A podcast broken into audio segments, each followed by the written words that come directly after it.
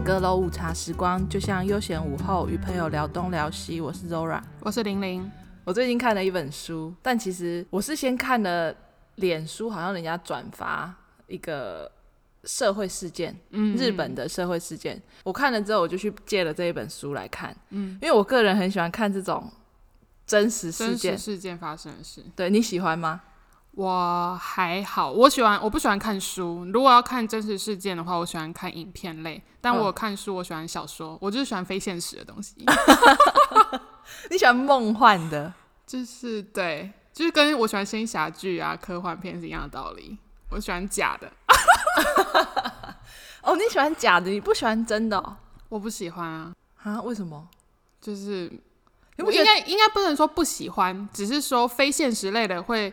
比较引起我的兴趣，我会比较愿意主动去关注这些东西，因为现实的东西你不会才会觉得说是真实有发生过，有一些可能会，但我并不会每件都有兴趣。像之前那个北韩那个我就有买啊，北韩那个女孩，嗯，那一本我有买，那个我有兴趣，因为北韩就是一个很神秘的事情。没错，没错，我最近有在。排队又借了一本书，也是就是那个吃佛的作者啊，他有另外一本，嗯，一开始他写北韩的，可是那已经好久了，哦、嗯，可能也跟现在的状况会，我觉得应该会有点差。可是我在排队等待中。好的，好，我今天要分享这一本书叫做《被杀了三次的女孩》，她是日本的一个记者，她叫做清水洁，她的著作，嗯，那今天这一个会非常长。我觉得，我先预料到今天这是一个有点长集数，而且可能没有那么好笑。希望我们可以让它变得好笑。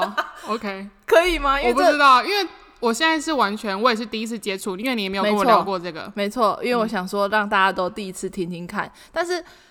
它算是一个，我觉得要需要去深入探讨社会议题的一本书。好，所以可能我觉得我们两个要把它讲的很好笑，我觉得 有点难。会有点，今天比较严肃一点，有点硬。对，今天严肃。好好好，好，我先讲一下这一本书，它主要在讲的内容。哈，嗯，一九九九年十月二十六号，二十一岁的女大生猪野诗之，他在日本埼玉县 JR 的桶川站外被人家刺杀身亡。那诗之他在生前，他都会跟他的朋友讲说，他自己不断的受到她前男友小松和人的暴力恐吓跟跟踪骚扰。那诗之他还说了一句话，他说：“如果我被杀了，那就是小松杀的。”那诗之呢，他因为不堪小松的极端恐吓跟骚扰，他其实有向埼玉县的那个上尾署。就是上面的上，尾巴的尾，上尾鼠报案，可是警方他脱序的视而不见，最终导致悲剧发生。他这一个其实，他为什么会讲说他被杀了三次？他第一个就是他被杀手杀了，第二个呢，他就是他等于是被他男朋友杀了嘛？对，算是一种恐吓威胁，然后跟踪。嗯、那第三个就是我现在讲，就是他的。他们的警察是完全没有在帮助他的，嗯，他不断的报案，可是警察就是不理他，对，完全没有把他当做一回事。这一本书是当时的周刊杂志叫做《Focus》的记者清水杰他写的，他也是当时采访这个案件的。他说他是三流记者，嗯，他自称自己是三流记者跟媒体，因为其实日本的媒体很多嘛，对，大型的电视台啊、报社的媒体通常都会跟警界友好，嗯，我觉得台湾应该也会有。都是吧，我觉得各国应该都是这样，就是利益交换嘛。对对对，所以他会他说这样子呢，他们记者之间就有形成一个记者俱乐部，那这个记者俱乐部才可以进入警察，比方说特定的记者会现场，然后才可以去报道，嗯、才可以去采访。但是清水节它只是一般的周刊杂志，我觉得他的周刊杂志应该是很像《镜周刊》。就是三流媒体啊！欸、你说《镜周刊》是三流媒体吗？就是那种比较，他们很喜欢拍人家一些私下八卦。对，没错，八卦杂志。对啊，简称就是名人最不喜欢的那些、嗯、狗仔记者。对，嗯，所以清水节呢，他在报道这个案件，他在追查的时候，他就觉得这个案情不是很简单，他也觉得很多地方很奇怪，所以他不断追查真相，包括这一件案件它的经过，然后他的凶手。然后他揭露上尾署包庇的所有警戒的丑闻，都是这个清水洁做的，所以他是他抓到凶手的哦，是他拍到凶手是谁？哎、欸，你不觉得这件事很像韩剧会发生的故事吗？没错，就是 Healer 啊，他们就是这样。Healer 是谁啊？对不起，对不起，池昌旭跟朴敏英那一部戏。哦，对对对对对。可是就是小小报社，然后就是揭发了一些大案件。哎，我已经忘记他演什么了。总之就是类似这种。啊，那池昌旭在里面是什么？他是一个，他就是那种。人家只要付钱叫他做事，他就会做的人。他是杀手吗？他不是杀手，他可能专门偷东西或是干嘛之类的那种。不是，也不是混混吧？那我要怎么讲啊？那种是什么？嗯，付钱，然后可能比如说有人叫他说：“OK，你去这间帮我偷了一个 USB，可能机密案件这种。”那他就会把它偷出来，然后交出去。还好你有付，就是后面你有补充 USB 是机密案件，不然我刚心里就想说。偷 USB 干嘛？对，这么小，我也可以去偷，我也偷得到重要文件。OK，好，抱歉。好，那我们现在就从这个案件的时间序开始讲。这其实已经好久，二十几年前了。对啊，一九九九年的一月呢，诗织他跟朋友在玩拍贴的时候，拍贴机坏了。那这时候就有两个男子上前攀谈，其中一个就是小松和人。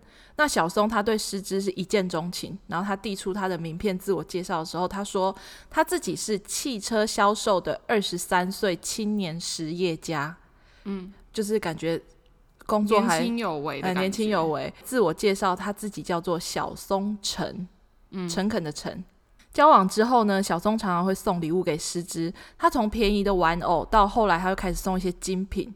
他还会要求诗织要穿着他所送的精品的衣服跟包包赴约，嗯，他就有点想要把他打扮成控制狂，哎，嗯，算是，嗯，曾经呢，诗织他们交往之后，诗织就到了他小松的公寓的时候，他发现公寓里面呢有一个摄影机，嗯，他就觉得很奇怪，他只是随口问了一下说为什么会有摄影机，嗯，这个小松呢他就大发脾气，吼着说你瞧不起我是不是？敢不听我的话，就把我之前送你的衣服，大约一百万日元，全部给我拿来还我。然后他还会一直捶墙壁。哦，这事后呢，他们说墙壁真的就是一个一个大洞。嗯，他就是一个，其实简单来讲，他他他就是一个疯子。嗯，那从这之后呢，小松开始他会检查失之的生活。嗯，他会每隔三十分钟就打电话查寝。而且你一定要接电话，你不可以不接。好变态哦，很恐怖哎。嗯，有一次呢，师之他在回家的路上遇到了一个国中同学，他闲聊了几句，小松就打电话骂他，说他是在跟男人约会在一起，然后他还会叫师之说：“你叫你朋友听啊。”这样，他是恐怖情人哎。他是啊，他就是把他杀了，他当然是恐怖情人。哎、欸，没有，我就觉得，所以在路边随便被人家搭讪，这个其实是一件很危险的事哎。嗯。当然还是有美好的故事结局，对啊，可是大部分人感觉都很可怕，对啊，因为变现在的神经病很多，虽然那是之前很久以前，嗯，所以你要想哦，就二十几年前就已经有疯子了，啊，就是我觉得现在疯子只是更进化而已，对，而且现在的疯子他们可能用不同的方式在疯。对对对，因为现在科技比较发达，嗯，它有多方管道。对啊，再来呢，师之他之后，因为他有点受不了，所以他之后就把自己烫了一个超卷的爆炸头。他自己不喜欢，但是他就是为了要让小松讨厌他，他才烫的。嗯，他在别人面前，他就尽量把他的爆炸头压下来。可是呢，他如果去跟小松约会的时候，他就会把他爆炸头放飞，他就会顶着一个超大爆炸头去。但是因为小松他塞钱了给师之的朋友。他那个朋友就出卖了狮子，他跟小松说，狮子去烫爆炸头，就是因为他想要让你讨厌他。那个朋友也太烂了吧，超级烂！我看了这个，他什么朋友啊？所以狮子知道之后，他就觉得他很受伤，因为他的所谓的男朋友已经是一个疯子了。对啊，然后朋友还不跟他站在同一边呢。对啊，这好过分呢。对啊，这个人有事吗？去死了吧！超级没有水准的朋友。那其实诗织不止一次说他要分手，但他只要提出这个分手要求的时候，小松就会恐吓他，跟他说他有办法让诗织的父亲没有办法在公司继续任职。嗯。他也说我会把你逼疯，就算倾家荡产，我也会彻底的搞垮你。只要有钱，不需要我动手，我都可以做到。所以他是口袋很深哦，他很有钱，是不是？对，他是很有钱。他有一些金钱的来源，哦，OK，对。然后他也会要求师之呢割腕给他看，或者是说他也拿过剪刀说要剃光师之的头发。可是他的恐吓其实都没有真的去实行，他就是会恐吓你。嗯，但是那个重点就是他没有任何形式的根据。嗯，你懂吗？他就是他就是用嘴巴讲嘴炮，他就是一个嘴炮男。因 为他是很恐怖的嘴炮，所以师之有想要跟他分手，但分不掉是吧？没错，因为他就是会一直骚扰他，嗯，然后恐吓他，那他就会让女生身心感到非常害怕嘛。对，他一直这样恐吓他，但他没有真的实行，他其实主要就是他避免他要吃上官司啦。我觉得这个男的蛮聪明的，嗯，因为他做了很多事情，他其实跟法律好像就是游走在那个边缘。没错，没错，专业。六月的时候呢，师之决定跟小松分手。嗯，那小松他就发疯，他找了一个说是律师的人跟师之讲电话。他跟师之说呢，那个律师哦，那个律师跟师之讲，嗯、我现在就要去你家拜访。为什么？你是谁啊？对，而且重点是你不确定那个人到底是不是律师。对啊，他就可能只是小松的一个朋友。嗯，结果呢，那一天晚上，小松真的跟两个男子出现在师之的家中。他们说要告失之诈欺，跟教唆小松盗领了公司的五百万元。他们说他是小松的可能公司的老板之类的。嗯，他就是一个也是假的。嗯，因为他们那两个男的他们也没看过。嗯，师之不得已呢，就把这件事情告诉了他的父母。其实师之一直不敢告诉他的父母，就是这四五个月以来，他都没有跟他父母讲，嗯，因为他觉得他不想让他的父母担心。对，他自己遇到了一个。疯子，嗯，神经病。那他们当下其实也有录音，录音了之后，他们其实连续两天，他们都有去上尾署报警，可是上尾署并没有认真的对待他们。就算听到他呃师之跟小松的对话，警察还说：“你收了人家这么多礼物，诶，男人怎么可能会不生气啊？这种事情警察是不能插手的啦。”因为警察很烂呢，警察超烂。我觉得是不是因为那个年代的日本还很大男人主义啊？诶，有可能哦。对啊，所以他们根本。觉得这个女的根本就来乱的吧？基本上警察也觉得这是男女之间的事情。嗯，警察就说啊，这很难成案的啦，好讨厌的，又要配那种很讨厌的嘴脸。嗯啊，这很难，自己帮人家配音哎，人家搞我根本不是这样讲话，这一定是这样讲啊，不然嘞，不然他说这很难成案的。你觉得他很是很严肃的啊？可是他就是一个讨厌的警察.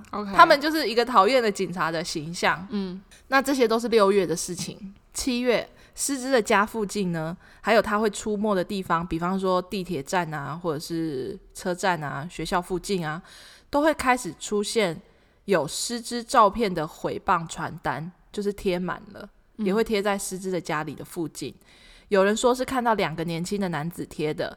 那这一定是小松做的嘛？嗯嗯，但是这都没有证据，因为你没有一个证明可以说这是小松印出来，这是小松做的。那师之他有报警，警方他也不积极的处理，然后还劝退他。而且我记得我看书的时候，警方有说：“哎呦，这个纸的质感不错哦。”他就是一直就是你会看到那个书，你会想说，那个警察他有没有受过训练？对啊，他就是一直在，我不知道怎么形容。就很烂。不久之后呢，上尾署附近的板桥市出现了失之照片，上面还写着“等你来援交”的小卡，就是他会散布在。哦，我觉得好恶哦！我光听这边我都觉得有点鸡皮疙瘩。我散布在各地，好难想象这是真实发生的事。对，我觉得很恐怖。八月，失之的父亲的公司呢，收到了许多信件，大约哦，总共加起来有大概一千两百封，内容说他在外面养小三，而且这个爸爸还是个人渣等等的内容。就是他开始攻击师之的父亲。九月的某一天呢，有一个刑警，他到了师之的他们家，告诉他们说，要求他们要撤销报案，但是理由不明。师之想起来，小松曾经跟他说过，他在警界跟政治圈有一些朋友，没有他办不到的事。他到底是谁啊？等下给你解答。但是.但是其实我跟你讲。我看到这本书，我看完了。可是我看完，我也不知道这个人到底是谁。他就是一个，就是一个疯子。那个上尾署那边是一个乡下吗？不算是诶、欸，我觉得不算，因为他其实算是东京的近郊，嗯，不会很远。好，再来呢，呃，师之他就发开始发现说，警察他没有办法相信，所以他非常的沮丧。他还跟他的朋友说，他早知道他就不报警了。嗯，我觉得好可怜哦，就是他很无助哎。对啊，而且他跟这个男的认识不到一年。嗯，时间就来到十月十六号的凌晨，有两辆汽车突然停在诗之家的门口，就是他们家外面。他们家外面呢，他们是一个。社区非常安静，两辆车子呢就把他的车窗摇下来，开始放着非常大声的音乐，还吹着油门，就开始骚扰那个社区。他们就立刻报警，但警察来之前呢，两辆车都已经走了。他们虽然有偷偷拍下车牌，可是警察还是不为所动，就也没有真的去处理这件事情。嗯。过了十天，十月二十六号，失之他骑着自行车前往车站，准备去学校的路上，他停好他的自行车，他就突然被一个短发肥胖的男子从背后刺了一刀，之后又捅了几刀，他就死了。天啊！他就莫名其妙的死了。了对，嗯。那在案发的两个月之后，就是十二月，上尾署才陆陆续续逮捕相关的嫌疑人。杀死失之的是小松的手下，也算是他的朋友。凶手呢、嗯、是那个清水节记者，私底下进行调查之后，他拍到了那个凶手的照片，嗯，警察才抓到人的，也是那警察也太烂了吧？警察超烂，所以你看两个月哦，嗯，他两个月，他们根本没有认真在工作，他们没有，他们搞什么东西啊？社会正义使者发生了，各位，而且呢。这个凶手也是清水节记者，他守株待兔，在某个公寓才拍到凶手的画面。那个画面网络上都有，书上也有。嗯，那其实这其中就是清水节在知道这个事件到可能抓到凶手这一段时间，他其实都其中有很多帮助他的人，嗯，也有很多是不愿意现身的县民，因为他们都很怕被小松报复。嗯，这些嫌疑人当中呢，警方却一直都没有对小松和人做调查。嗯，其实我跟你讲，他到最后他都没有被抓起来，小松和人都没有被抓，所以他现在还活着吗？他死了，他自杀死了。哦，先爆雷，但没关系，这就是一个真实事件。两千、嗯、年，嗯，哎、欸、哎、欸，你好会抓重点哦，你都很会，哦、很会抓那个时间。两千年一月，小松在北海道的某个湖畔有温泉涌出的地方，被人家发现他已经死亡了。据说他的遗体脸部。已经结冰了，背部跟身体下半身因为温泉的地热已经烫伤，上半部几乎冻得硬邦邦了，他、嗯、就是明显死亡。其实这一切你这样听下来，你就会知道这跟小松根本就脱不了关系。对啊，但他就是有病啊，而且他听起来他八股蛮强的。对啊，他到底是他，所以他到底背后是谁啊？他背后不知道，认真讲我真的不知道。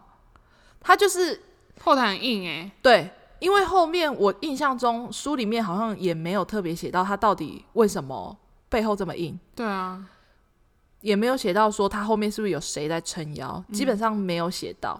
感觉就是家族，可能家族的人有一些是什么？我等一下讲他的职业，你应该就可以了解。OK，我们听下来，当然这一切跟小松是脱离不了关系，但是小松到死，警方都只说他只是妨碍名誉。拜托，杀死他的是他的手下，他手下没事去杀人嘛？啊、一定是他派他去的、啊。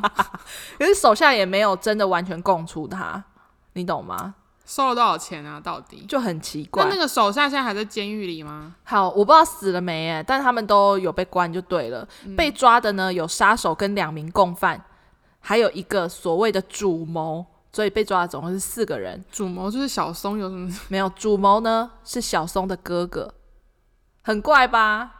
小松的哥哥他说，诗织要求分手，所以让他弟弟非常的沮丧，所以他企图呢要伤害诗织跟他的家人，所以他就开始变本加厉的骚扰诗织跟家人。如果诗织没有受到明显的伤害呢，他就会杀了诗织。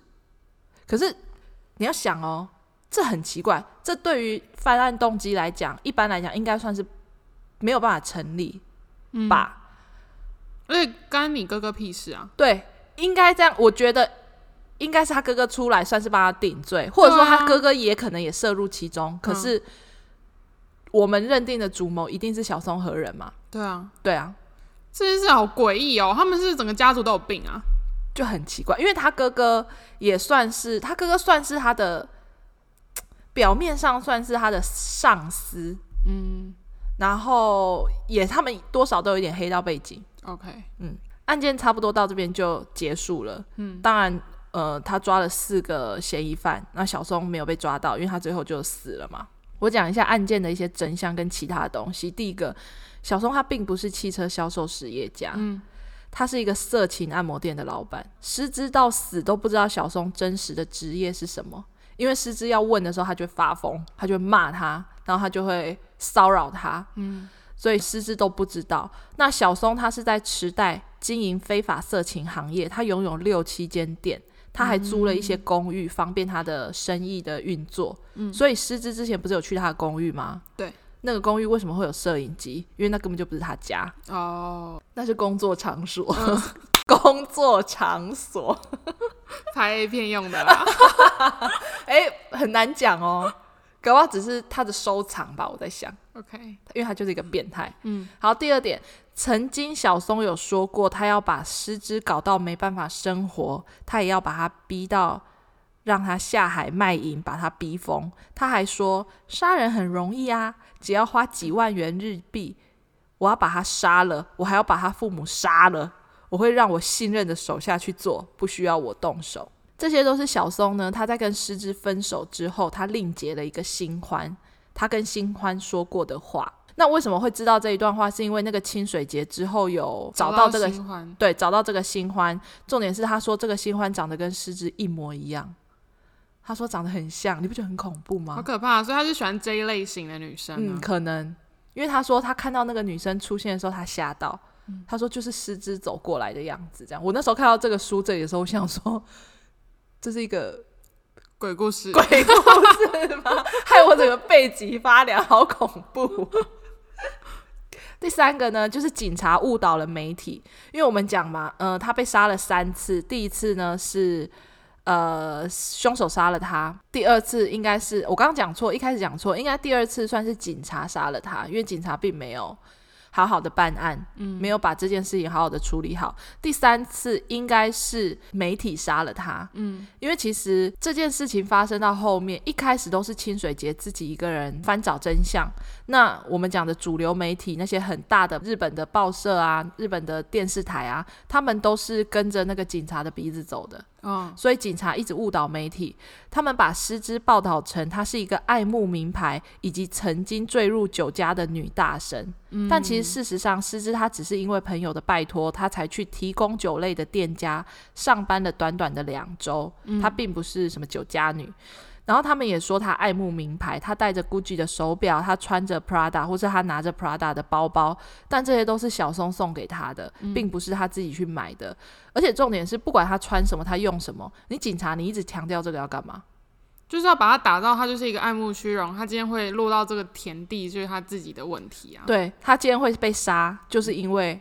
你就是做过酒酒店，你是酒店妹嘛？对啊，你是做过酒店的小姐，所以你才会被杀。还有媒体说，因为她在酒店上班，她喜欢名牌，所以她就被杀了。这什么烂理由啊？哎、欸，我觉得超烂的。但其实这种媒体，可是因为在古时候啊，毕竟这是二十年前嘛，真的可能，也许真的就是有这种想法哎、欸。就像你刚刚讲，日本可能那时候还很大男人主义。对啊，我觉得好恐怖哦。嗯，就很没有进步的社会。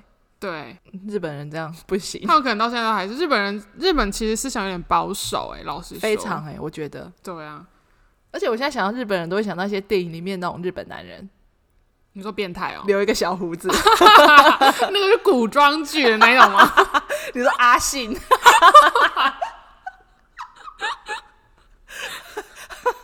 还穿和服，对啊。可是我觉得，我我岔个题，你不觉得日本男人都？从以前到现在都没变吗？对啊，他们从古时候就长那样，对，到现在他们发型也是，他们进步的速度很慢。对，应该不能说进步，这也不是什么退步跟进步，但就是他们的流行一直停在原地的感觉，演化的很慢。对，流行的演化很慢，因为我们小时候看到杰尼斯的偶像长那样，现在的人还是长那样，对，他们那个头发还是一样哎。对啊，就以前很流行那种男生留那个的啊。不是不是，还有那种比较长的，你知道吗？然后羽毛羽毛飞的那种吹吹 吹枕的样子。嗯嗯。现在的日本人偶像还是长这样，穿着都差不多。对，所以他们才会被韩国追追着跑。我觉得就是应该就是说，他们很保有自己吧，日本文化。对，不轻易改变，这样好吗？但是我觉得真的就是为什么韩流在这几年完全追过日本的那个，哎、欸，韩流，然后日本叫什么？哈日哦，对，好，对，算是算是，嗯、就是为什么韩流会追过哈日的东西？嗯、我觉得这应该是很大的重点。主要就是因为人的审美，大家的审美会演变。不是啊，但是日本那些帅哥都还是帅啊，只是造型他们并没有像韩国发展的这么快，是这样讲吗？因为我真的觉得日本的偶像都还是长一样。我不知道怎么形容哎、欸，没关系，这我们只是岔个题，聊个 聊个我们两个比较 比较知道的东西，追星的部分。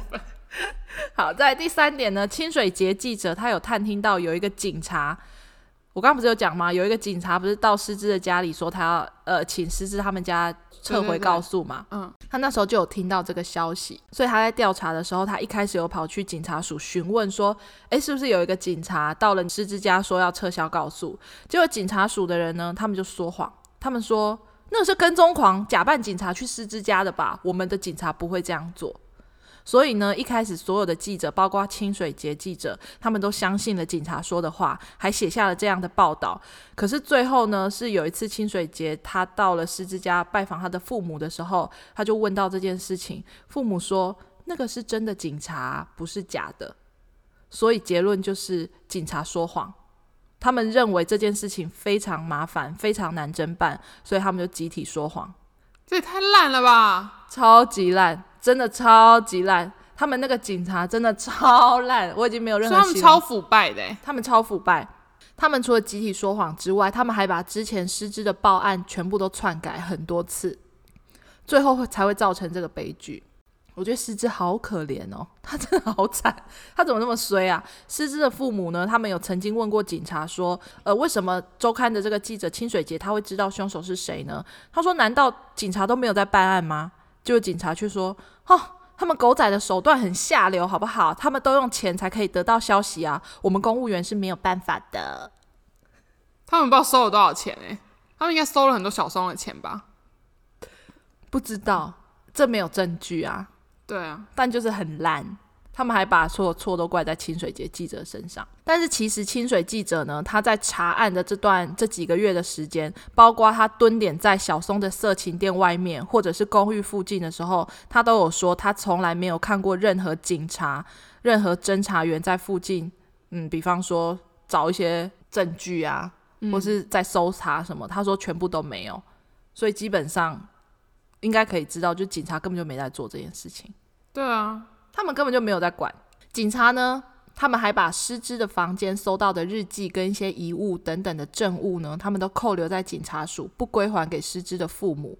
更离谱的是，诗织他在遇害的七个月以前，他就已经写好遗书了，因为他发现这个男的有一点暴力倾向，他非常害怕，而且这个男的说要杀了他，所以他就写了遗书。但是后期警察署呢，他们却对外主张说，哦。这并不是遗书哦，这只是给父母亲的一封信，是年轻的女性她幻想自己死掉的状况，她沉浸在悲伤的情绪中写给家人跟朋友的信件。哎，这不是遗书，那请问什么是遗书？所以遗书是什么？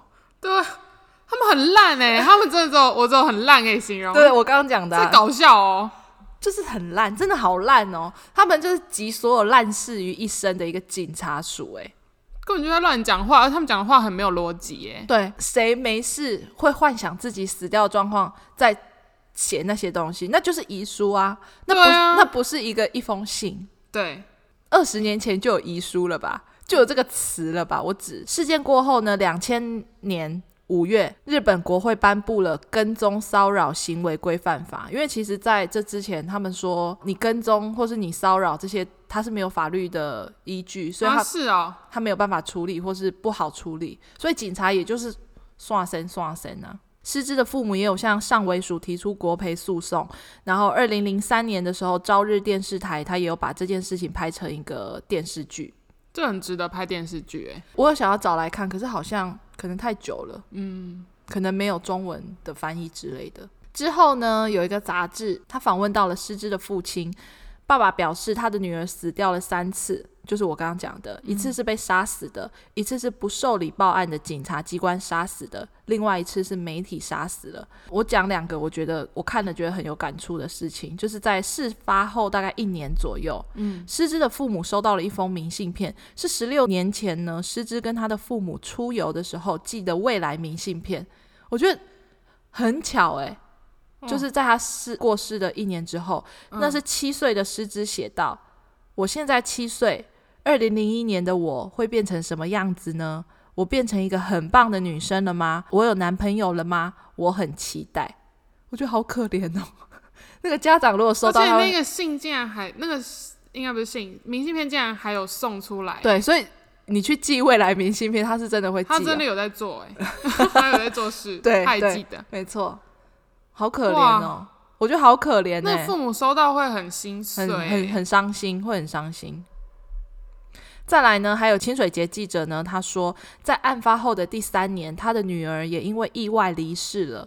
他说，他对桶川事件感到感同身受之外，他其实不是很了解失去小孩到底是怎么一回事。可是他的女儿过世之后，他的女儿只有十四岁，他才了解到世界上无可奈何的事情很多，死亡就是你再也见不到那个人。嗯，我觉得好可怜哦。用同情心又这个，嗯，看书看一看又觉得嗯很感慨。这是我今天要分享这本书，我我就是很喜欢看这种你知道、嗯、真实事件发生的事，嗯，真实事件的事情。我觉得一方面有时候我可能不太喜欢，就会觉得这有时候太写实了，我觉得可能会很难过，因为这是真实发生在这个社会这个世界上的事。某些角落当然知道这个世界没有这么美好，可是。你看到这些很血淋淋的例子，然后又不是很开心的事情的时候，真的会很心碎。虽然不干我的事，可是你就会觉得，对天啊，这个世界真残酷。对，就是这个社会怎么了？嗯，而且他那时候只有二十一岁，哎，对啊，我觉得好可怕。就是你，你能想象你二十一岁，然后你就只是交到，他就只是交一个男朋友，原本以为这是一个美好的开始，对，殊不知就遇到一个疯子，而且疯子就算了。他是超级大疯子，哎，很恶心，哎，是个变态，哎，而且他其实有很多手下。他其实，在他们交往的中间，嗯、就是他开始发疯的时候，我不是说他都会一直打电话给他吗？嗯，他其实都会派他的手下去跟踪诗织，然后他会看诗织在做什么，他会知道诗织在哪里，就超级他有很多小喽啰会帮他做这些事情。哦，很可怜，这样就让人家不相信爱情。要交往前要仔细认真，可是先打探对方的底细。你要怎么打探？就是要找办法，要聪明一点啦，只能这么说。要精明一点。可是，小松一开始他也他也没有那个啊，他也是很很正常的跟他交往啊。我觉得这这事情很难讲，所以现在社会上有很多，以前也有很多情杀案，现在更多。现在疯子很多，现在大家有些心理疾病。动不动就牙 K，然后就要杀了你。所以，我们交往的，我说我们，比方说交友圈这么小，好像也 OK。就是一方面，有时候会觉得说啊，朋友介绍的好像还保险一点，因为毕竟你就是知道对方是谁嘛。对，你至少底细这些，哎、呃，欸、但是清白是清楚的。但是如果说好，他介绍一个人，可是他并不知道他是一个疯子嘞，那也没办法，那就那这就有时候就是自认倒霉啊。好可怜哦，所以这是有时候是运气的问题，我觉得多多少少有点成分在。那就是我们的命是注定的嘛？对啊，我觉得这个大概就是这样。好，今天就差不多这样了。我觉得 再讨论下去，感觉有点很悲伤的感觉。对啊，好沉重哦。好，那我们今天就到这里。OK，如果你喜欢我们的内容，欢迎至我们的收听平台 Apple Podcast、Spotify、KKBox、Google、Sound On 给我们留下评论，并记得订阅哦。那你如果有什么想要跟我们分享，也可以到我们的 IG 阁楼午茶时光跟我们说。那我们今天就到这边喽，拜拜，拜拜。